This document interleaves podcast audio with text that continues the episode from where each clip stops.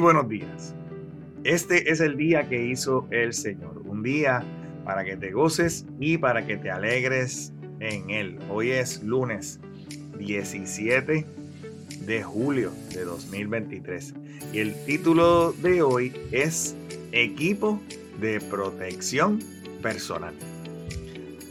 A mí y quizás a ti también eh, me encantan los deportes y por eso me gusta ver diferentes tipos de eventos, aunque no sean tan famosos o tan vistos en el lugar donde yo vivo. Aquí en Puerto Rico, pues se juega béisbol, pelota, se juega baloncesto, voleibol, boxeo, pero hay otros tantos deportes en otros lugares.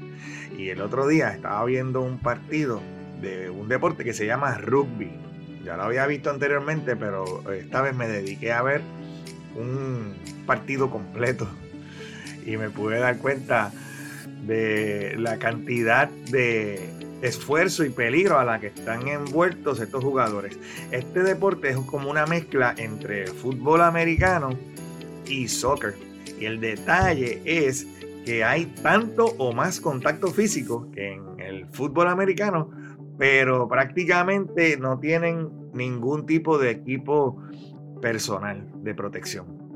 Asimismo, vemos otros deportes que también utilizan todo tipo de protección personal para los tobillos, los muslos, la boca, la cabeza, la cara, en fin, básicamente todo lo necesario para proteger al jugador. ¿Y qué tal eh, si lo llevamos a las profesiones y vemos el equipo de protección personal que necesita un policía, un soldado, un enfermero, un bombero, eh, en fin, todas las profesiones para poder ejecutar sus labores y proteger sus vidas. Estas cosas son importantes, pero más importante aún que el equipo de protección personal, ya sea de un deporte o una profesión, es nuestro equipo de protección espiritual. Hoy te invito a que vayas a la palabra de Dios a la carta a los Efesios en el capítulo 6, versículos 11 al 13. Allí podrán leer estas palabras. Dice así, pónganse toda la armadura de Dios para poder mantenerse firmes contra todas las estrategias del diablo, pues no luchamos contra enemigos de carne y hueso, sino contra gobernadores malignos y autoridades, de, autoridades del mundo invisible, contra fuerzas poderosas de este mundo tenebroso y contra espíritus malignos de los lugares celestiales. Por lo tanto, pónganse todas las piezas de la armadura de Dios para poder resistir al enemigo en el tiempo del mal. Así, después de la batalla, todavía seguirán de pie firmes. Y qué tremendo ejemplo, ¿verdad? O qué tremenda ilustración ah, de, la, de la batalla que todos nosotros, queramos o no, estamos envueltos. Y de cómo nosotros necesitamos ponernos toda, todos los elementos de la armadura de Dios para que podamos vencer todas, otra vez todas, las acechanzas del enemigo. Aquí vemos estos pasajes que Dios nos ha dado a cada uno de nosotros, sus hijos, un equipo completo de protección espiritual y nos envía a la batalla con todo lo que necesitamos a nuestra disposición. Todo lo que necesitamos para pelear nuestra batalla espiritual ha sido dado en ese momento en que recibimos a Jesucristo como nuestro Salvador y que recibimos al Espíritu Santo dentro de nosotros como su templo que ahora somos, ahora nosotros tenemos a nuestra disposición toda la armadura de Dios.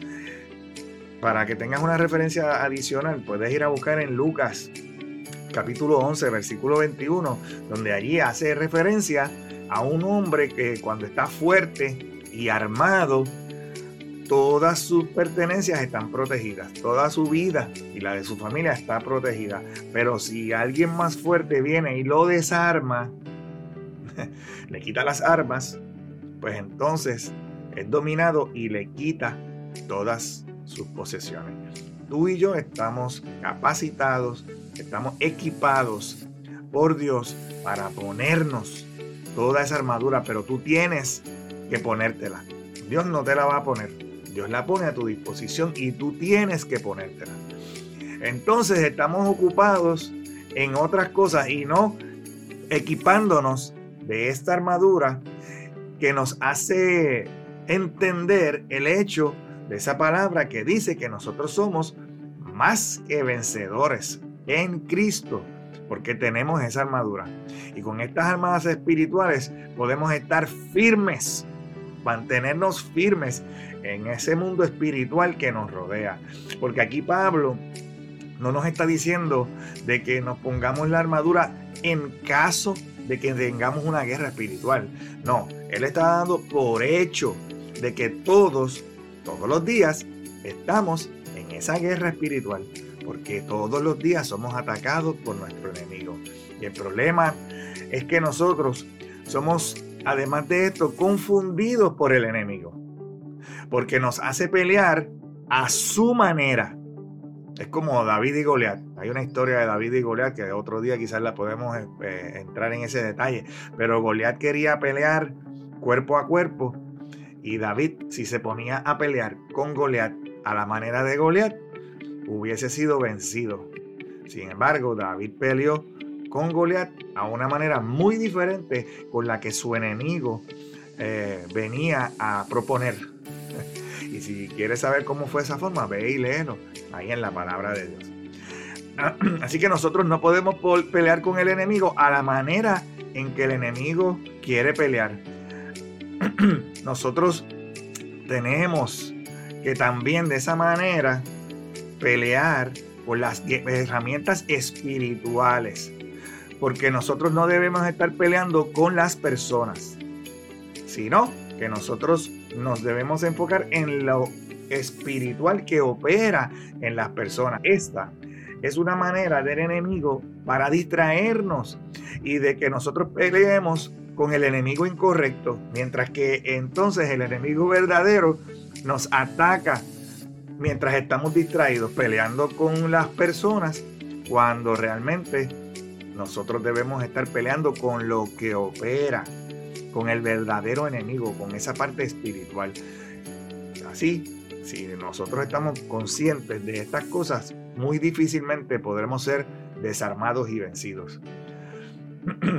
Por otro lado, en lugar de pelear la batalla con las tácticas y las estrategias de Dios, nosotros nos ponemos a veces a pelear con las tácticas del enemigo, pagando mal con mal, por ejemplo. Como punto final, quiero traerte la atención al hecho de que Pablo está hablando aquí de manera plural y no singular. Pónganse, manténganse. ¿Ves? Es que nosotros tenemos que hablar de la unidad que necesitamos en el cuerpo de Cristo para poder estar todos unidos y cuando estamos todos protegidos, unidos, cuando hay un ejército que actúa como una unidad bien protegida, no dejando ningún espacio vulnerable para que puedan penetrar el enemigo nuestras defensas, así nos podemos ayudar los unos a los otros a mantenernos firmes contra los ataques de un enemigo que ha venido a robar, a matar y a destruir. Pero un enemigo que está vencido por aquel que vino a darnos vida y darnos vida en abundancia. Ese es Jesucristo nuestro Señor. Hoy es el día de hacer la diferencia. Hoy es el día de ser diferente. Hoy es el día que en el día de hoy construyes tu futuro. Hoy construyes lo que mañana quieres ver. Hoy es el día que hizo el Señor para que te goces y para que te alegres en Él. Que tengas un excelente resto del día y que Jehová Dios te continúe bendiciendo. En el nombre poderoso de Jesús. Amén. Si estas cápsulas son de bendición para tu vida, te exhorto a que nos sigas en Facebook, dale like a nuestra página y comparte el contenido de las mismas. Bendiciones.